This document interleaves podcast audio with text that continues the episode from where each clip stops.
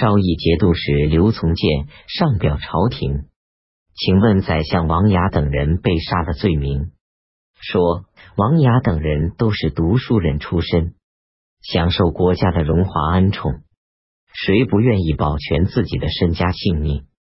怎么能够谋反呢？李训等人实际上是想朱讨宦官，左右神策军护军中尉是为自身性命考虑。因而把他们杀掉，但是却诬陷说他们要谋反。我认为他们实在都是无辜的。假如宰相真是想谋反，那也应当交给御史台等有关部门，根据国家法律治罪。怎么能够由宦官擅自率领兵马，恣意剽掠杀戮，以致士大大夫和百姓都遭到伤亡？宫门附近流血遍地，尸体达万人之多。接着又以搜捕同党为名，牵连亲朋好友，朝廷内外人人自危。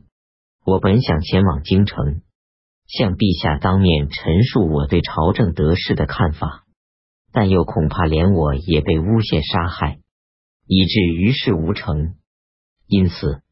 我想最好还是恪守自己的职位，训练士卒，在朝廷内部充当陛下的心腹，在朝廷外部则充当捍卫陛下的将力。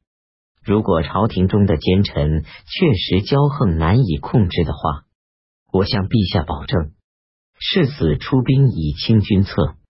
丙申二十六日，唐文宗任命刘从谏为检校司徒。天德军奏报，吐玉浑族三千丈人马来丰州投降。三月壬寅初三，唐文宗任命元州长史李德裕为滁州刺史。左仆叶林胡楚从容不迫的上奏说：王雅等人既然已经被杀，他们的家眷也都被株连灭绝，遗体丢弃在野外。我请求朝廷派人予以埋葬。以便顺和春天温暖的气候。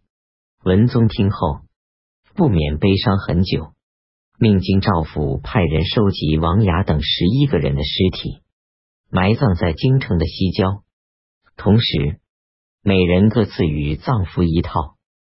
随后，裘世良秘密的派人发掘王雅等十一人的坟墓，把他们的尸骨都丢到渭河里。丁未初八。皇城留守郭角上奏说：南衙各司的仪仗队中，如果有锋利的刀枪，请求一律上交军器库时。以后凡是仪仗队在列队的时候，另外给予用木头做成的仪刀。文宗批准。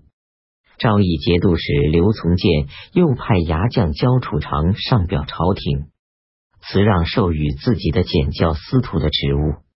上表说，我在这以前上奏朝廷的意见，都是关系到国家前途命运的大事。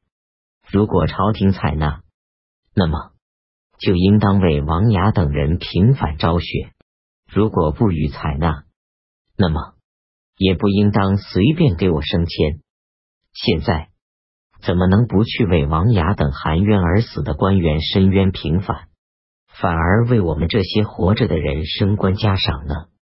于是他大肆抨击裘世良等人的罪恶。辛酉二十二日，文宗召见焦楚长，好言安抚，然后命他返回。这时，裘世良等人骄横跋扈，百官人人自危，每天都担心会家破人亡。等到刘从谏的上奏送达朝廷后，裘世良等人畏惧，由此宰相郑勤、李时开始能够主持朝政，文宗也依赖从刘从谏而得以自强。夏季四月己卯初十，唐文宗任命潮州司户李宗敏为衡州司马。凡是当初李训指斥为李德裕、李宗敏同党的官员，逐渐迁升复职。自王李协去世，甲午二十五日，唐文宗任命山南西道节度使李固言为门下侍郎，同平章事；任命左仆射林胡楚为山南西道节度使。戊戌二十九日，唐文宗和宰相一起从容不迫的谈论历代诗作的优劣。郑钦说：“历代的优秀诗作，没有能够和《诗经》相媲美的，《诗经》三百篇。”都是当时的国人讽刺或赞美朝政得失的作品。君主派人把这些诗篇收集起来，以便了解民间的风俗和对朝政的意见。君主自己并不写诗，《诗经》以后诗人的作品大都华而不实，对改善朝政无所注意。陈后主、隋炀帝都擅长作诗，却不免亡国。对于他们。陛下有什么值得效法的呢？郑勤精通经学，文宗十分器重他。即有遗物，唐文宗御临紫宸殿，宰相上奏朝政后，下拜辞谢。于是宫外有人乘机造谣，说皇上要下令由宰相统辖禁军，宰相已向皇上下拜谢恩了。由此，朝廷内外又相互出现猜忌，人心喧扰不安。士大大夫和百姓好几天都不敢脱衣而睡。遗丑遗物，宰相李时奏请文宗召见裘世良等人，当面消除他们的疑忌。文宗于是派人召见裘世良等人，和李时等人一起解释事情的经过，让他不要轻信谣言。猜疑恐惧，这件事也因此得以平息。闰五月已有十七日，唐文宗任命太子太保分司东都李听为河中节度使。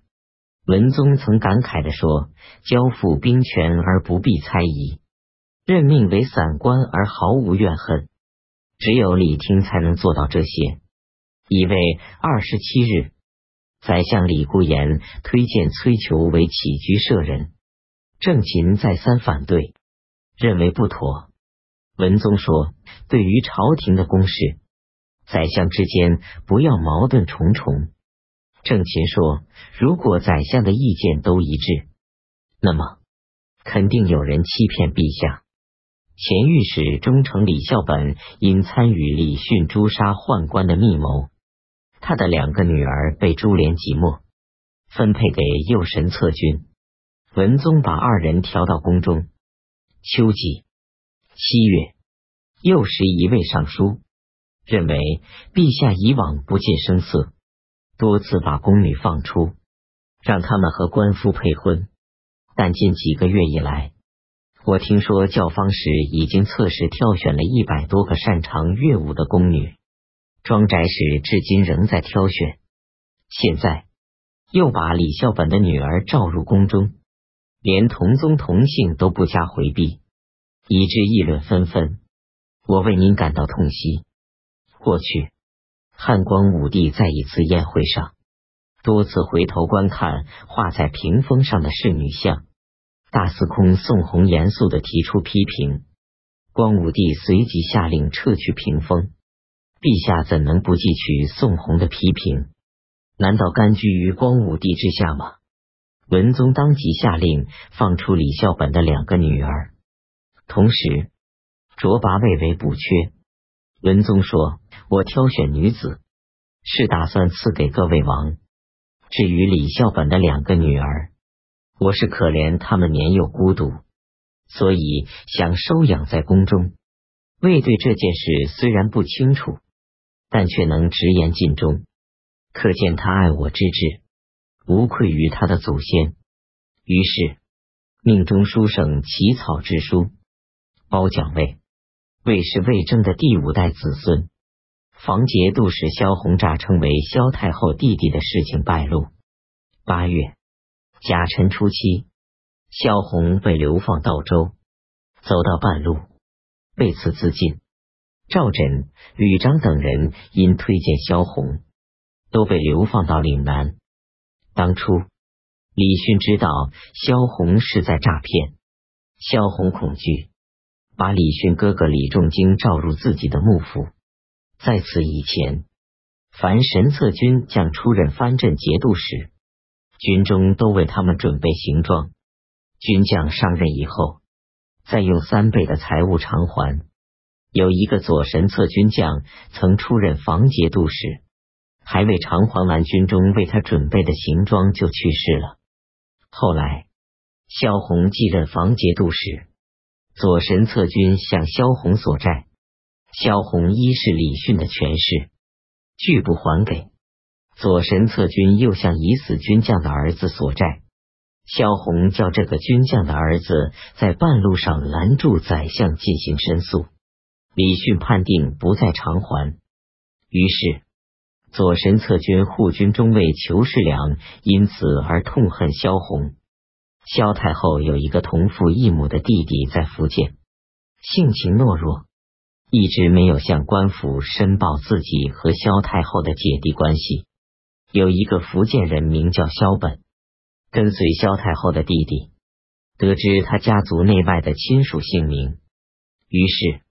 通过裘世良向文宗上奏，声称自己是萧太后的弟弟，同时揭发萧红的诈骗行为，萧红因此被判罪。文宗认为萧本是萧太后真正的弟弟。戊申十一日，擢拔他为右赞善大大夫。九月丁丑十一日，宰相李时上言文宗。认为前宰相宋申锡忠厚正直，被奸臣诬陷，贬逐死在荒远的地方，至今未蒙昭雪平反。文宗听后低头无言。过了很久，忽然满面泪流，说：“这件事我很早就知道，申锡冤枉。当时奸臣逼迫我，我从国家利益的大局出发，连自己的兄弟张王几乎都不能保护。”何况申锡呢？最后也就仅仅保全他的性命而已。当时不光宦官诬陷宋申锡，百官也有人帮助他们。这件事都是由于朕不贤明。假如申锡遇到汉昭帝，肯定不会如此冤死。郑勤、李固言也一同称宋申锡冤枉。文宗感到十分痛心。脸上有惭愧的面色。庚辰十四日，下诏恢复宋申锡的所有官爵，任命他的儿子为成固县尉。